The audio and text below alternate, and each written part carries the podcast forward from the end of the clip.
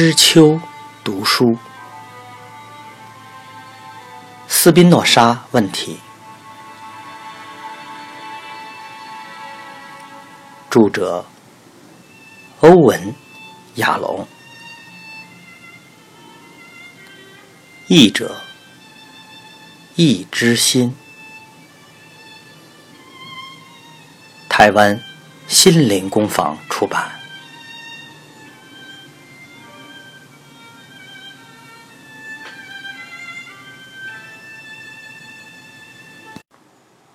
第十四章，慕尼黑，一九一八至一九一九年。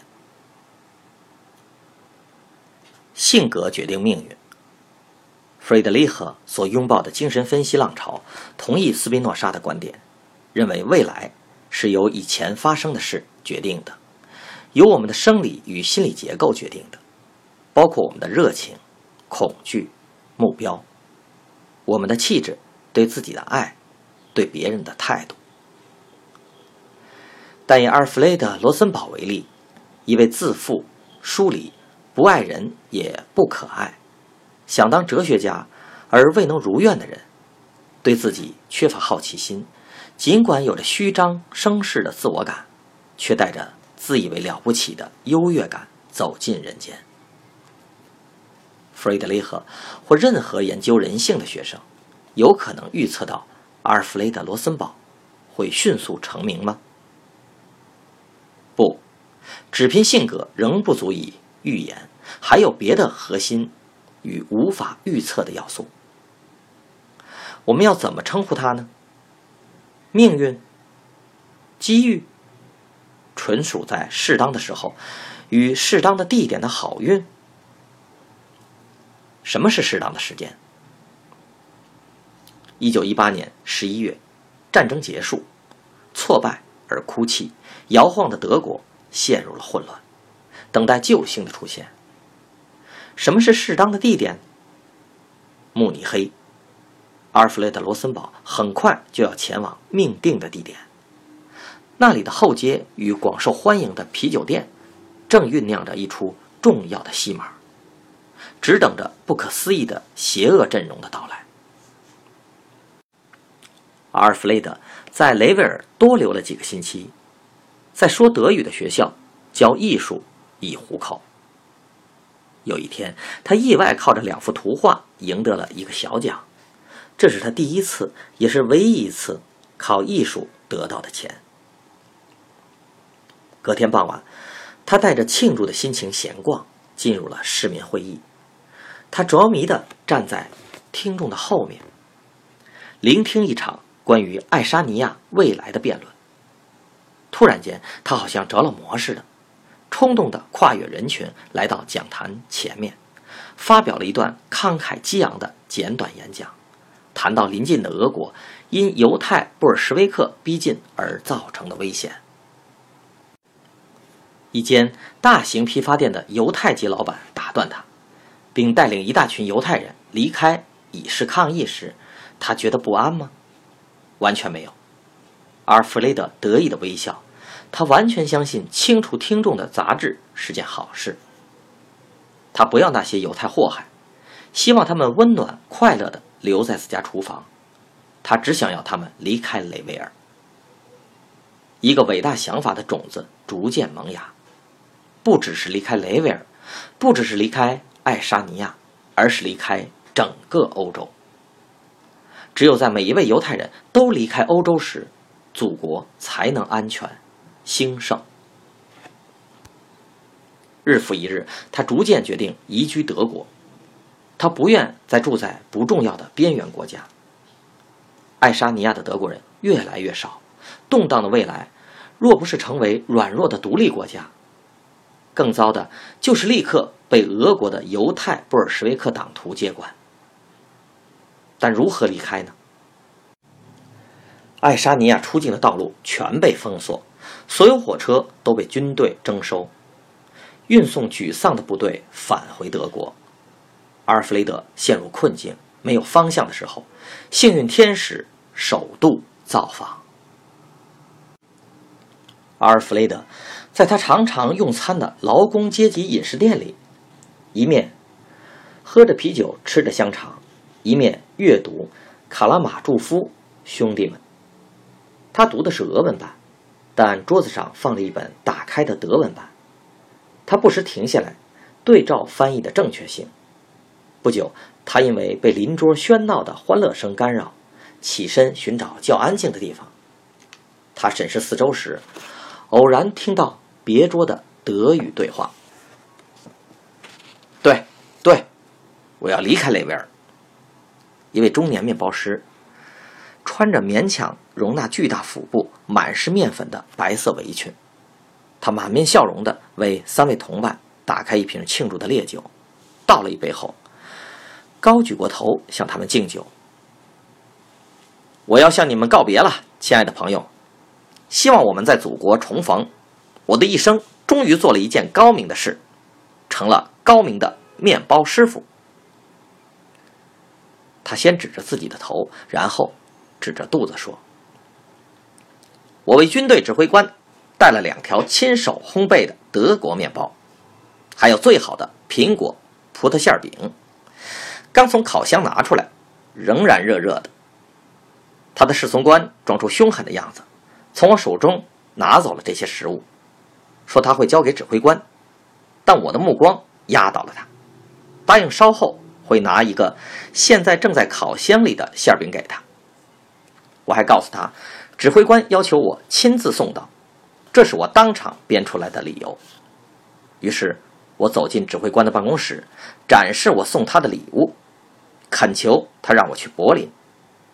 我告诉他，一旦军队离开，我可就惨了。爱沙尼亚人会把我当成卖国贼，因为我为部队烘烤美味的德国面包和馅饼。请看看这个面包，又重又脆，闻一下，尝尝看。我剥下一大块，放进他张开的嘴。他咀嚼时，双眼充满着喜悦。现在，请闻一闻馅饼。我边说，边拿到他鼻子下面。他闻了又闻，吸入了馅饼散发的香气。他很快就陶醉了，双眼发昏，两脚开始摇晃。现在，请张嘴品尝天堂的味道吧。他张开嘴。我像母鸟一样喂他吃馅饼，选了满是葡萄干的部分。他咀嚼时开始喜悦的呻吟。嗯，太好吃了，太好了。他不再多说一句话，就为我签了一张去德国的通行证。所以我明天早上就要上火车了。而你们，我的朋友，欢迎你们来品尝我们说话时在烤箱里膨胀的。面团儿。三天来，阿尔弗雷德反复思考他听到的话。一天早上醒来时，决定模仿面包师傅的大胆行为。他带着三张自己最好的雷维尔素描来到德军总部，像面包师傅一样告诉侍从官，他想把礼物直接交给指挥官。当阿弗雷德把其中一张素描送给侍从官时，他的反对。就烟消云散了。被引到指挥官面前时，阿尔弗雷德拿出了他的素描，说：“这是您在雷维尔时光的小小纪念。我一直在教德国人绘画，现在希望只是能把我的手艺传给柏林人。”指挥官审视了阿尔弗雷德的作品，凸起下唇，表示。欣赏。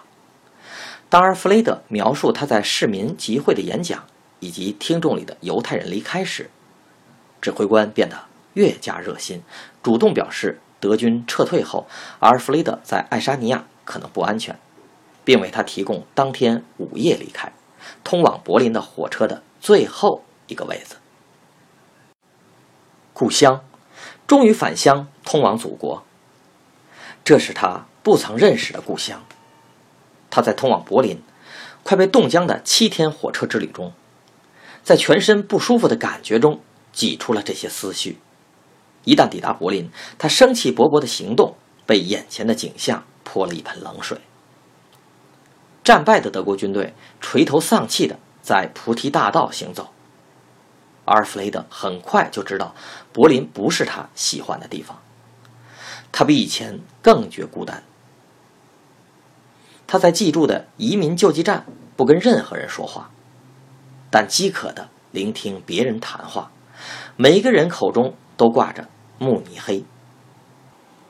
前卫艺术家在那里，反犹政治组织也在那里，而慕尼黑也是激进的百种俄国反布尔什维克鼓动者聚会的地方。